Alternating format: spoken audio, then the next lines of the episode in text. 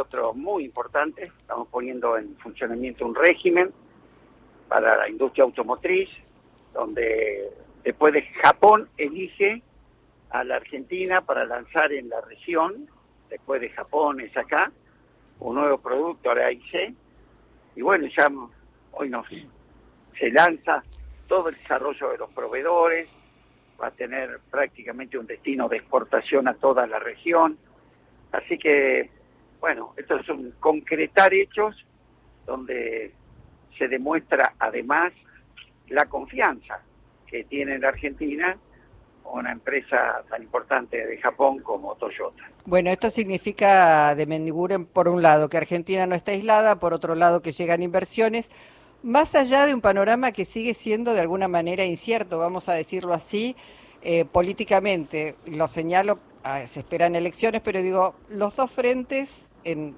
pugnan, los dos frentes principales, Frente de Todos, Juntos por el Cambio, Estamos a dos días de inscribir eh, las alianzas y todavía, ¿qué sensación se llevó del Congreso del Frente Renovador el sábado?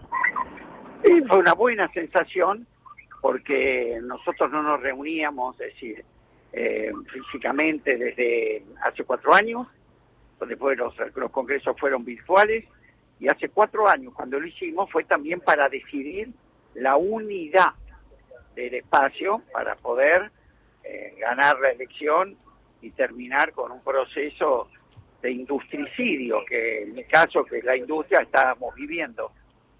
Y lo que hicimos fue juntarnos a 12.000 personas y, y plantear con certeza cuál es nuestra posición.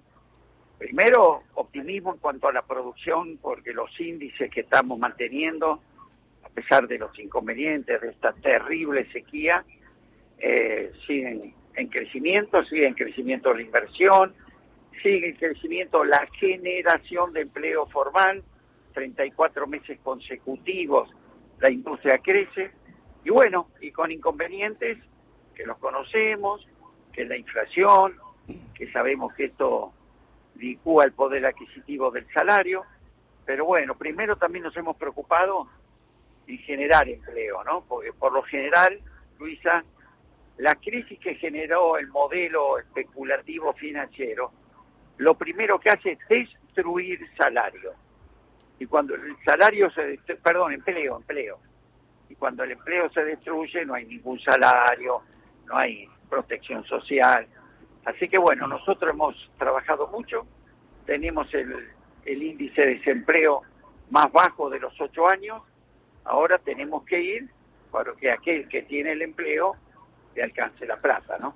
De Mendiguren, que eh, lo que no era esperable era un proceso de crecimiento del empleo que en lugar de ser acompañado por una mejora del poder adquisitivo del salario, se acompañara con un empeoramiento o en todo caso con un estancamiento del poder adquisitivo, ¿no? Es decir, eso no era esperable en general no era lo que ocurría. ¿Cómo se revierte eso? Bueno, primero la decisión política está en recuperar eso, eh, no que la variable, como pasó en otras etapas en la Argentina, de ajuste para la estabilización sea el salario.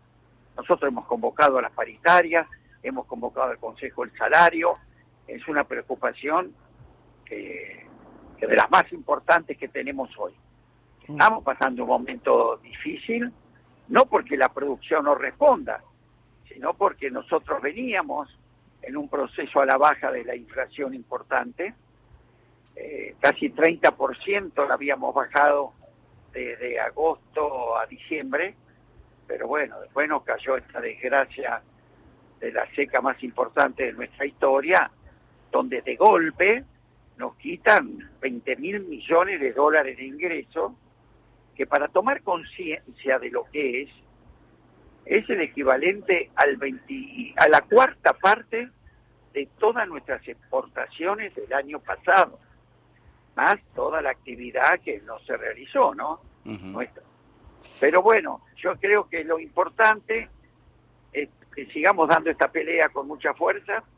En eso Sergio Massa estamos tratando de poder conseguir los dólares que necesitamos para seguir funcionando en Estados Unidos, en China, con Brasil, pero mi obsesión, que lo que a mí es la responsabilidad, es que no caiga el nivel de actividad y no caiga el, y que no crezca el desempleo. Ahora, José Ignacio, el, el día sábado Massa dijo, si hay paso, anótennos. Esto significa va a competir, está claro que si dice anótennos es porque piensa competir, pero hizo al mismo tiempo un llamado de atención para el resto de la dirigencia, porque dijo, estamos en funciones todavía, hay que gobernar hasta el 10 de diciembre, y la verdad es que uno piensa, si hay paso, anótennos, digo, estamos, pienso, Scioli es embajador en Brasil, Tolosa Paz es ministra de Desarrollo Social, Rossi es jefe de gabinete, el propio Massa es ministro de, Economía. Digo, quedaría, si tiene todavía esperanza de que haya una fórmula este, consensuada. Yo, sí, sí, porque, bueno, nosotros lo planteamos como que nos parece lo mejor, lo seguimos planteando dentro de nuestro espacio, por lo que usted dice, Luisa, estamos logrando con mucho esfuerzo, dando una batalla día a día, en estabilizar la macroeconomía, en manteniendo las exportaciones, la ocupación. Entonces, en una situación de esta, eh, que también hay cosas que también no dependen de nosotros, depende de eh, Estados Unidos, del exterior, y en una situación como esta, correr riesgo a que una corrida o mucha gente que está especulando para que nosotros no continuemos estabilizando la macroeconomía, nos parece arriesgado, sinceramente, en este momento. Ahora, bueno, es una coalición. Si la coalición decide, lo que dijo Sergio, primero, que no me voy. Cuando se hablaba de que Sergio estaba extorsionando, que iba a dejar, no, dijo, nosotros gobernamos hasta el final. En el peor momento, que fue en agosto del año pasado, no nos borramos dimos la pelea, no nos vamos a borrar ahora, ¿no? Ahora, ¿usted cree de Mendiguren, de Mendiguren, cree que eh, hay disposición en los distintos precandidatos para, llegado el caso, bajarse de la candidatura en pos de una, de, un, de una candidatura de, de unidad? Creo que sí, la verdad, pero ¿por qué? Porque no decimos qué candidato tiene que ser, ¿eh? Todos los candidatos, lo dijo Sergio, cualquier candidato no se trata de un candidato único ya de digitado, sino hasta el dijo, hasta el Mickey, si fuera necesario, pero intentemos llegar a través de un acuerdo y no a través de un proceso que nos puede debilitar, que puede atentar contra nuestra unidad. La unidad fue lo que nos llevó a todos a, constituir este frente.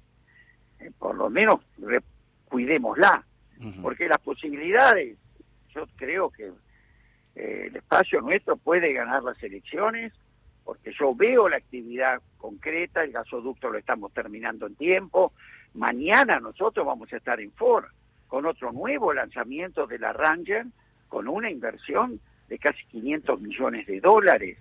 Las inversiones hoy en IPF, que estuve ayer con ellos, estamos con récord de exportación y de producción de petróleo, de gas, hay una Argentina productiva que salvo la seca que impactó en el campo, en el resto está trabajando y sigue creciendo. Así que tenemos esperanza de que sabemos que la gente está mal, que nuestro problema es la inflación. o sea que, o sea que nunca nunca hubo voluntad de romper la, la unidad del frente como en algún momento se temió hasta la semana pasada que... No, no, no, no, al contrario. Mire, nosotros tenemos diferencias como toda coalición, ¿no? Y las expresamos. Alguna vez Sergio dijo que nos gustaría que sea más hacia adentro y no lo hagamos tan afuera. Pero donde no hay ninguna diferencia en nuestro espacio es sobre el modelo productivo que crece y paga y genera empleo a través del crecimiento y no de la especulación financiera. El otro, la oposición, lo que hasta ahora no ha definido esto. Es más, lo que ratificó es que van a hacer lo mismo que hicieron, pero más rápido, lo cual que significa que volvemos a la alianza con la especulación financiera. Fíjese usted un dato muy claro. Nosotros estamos muy preocupados porque hemos duplicado la inflación. ¿Sabe cómo le fue al gobierno anterior con la inflación en su periodo? La duplicó también. Sí, sí. pero sin guerra, sin pandemia, sin sequía. Pero fíjese la diferencia. Nosotros duplicamos la inflación, pero de los cuatro años que tenemos de gestión, en tres está creciendo la economía. El modelo anterior, que también duplicó la inflación, de cuatro años de gestión, en tres cayó la economía. Entonces yo espero que podamos demostrar esto, porque esta Argentina que produce, es Argentina del interior, hoy de las 24 provincias argentinas, 23 en el último año han generado empleo privado formal. Dato mata relato.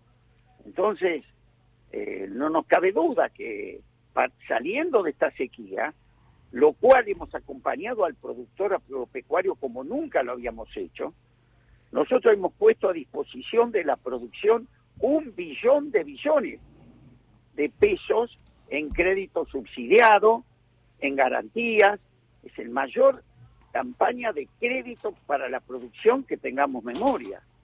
Así que no es que estamos administrando una crisis, estamos todos los días piloteándola. Bueno, José Ignacio, agradecemos muchísimo, esperamos que la dirigencia pueda terminar de ponerse de acuerdo en beneficio en última instancia de un programa y, por supuesto de, de, poder sostener estas políticas que usted señala de casi uno podría decir empleo em, empleo este, registrado récord, ¿eh? como no se veía mucho y ojalá esa distribución del ingreso también sea mejor repartida, ¿no? Que tenemos esas asignaturas pendientes, que la inflación para no perder poder adquisitivo del salario, porque tenemos muy claro, Luisa, no hay ningún modelo de crecimiento sustentable sin poder adquisitivo del salario. Eso no dudamos nosotros.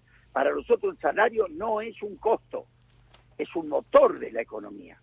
Bueno, le mandamos un abrazo. Gracias por su tiempo, secretario. A, ustedes. Hasta pronto. José Ignacio de Mendiguren.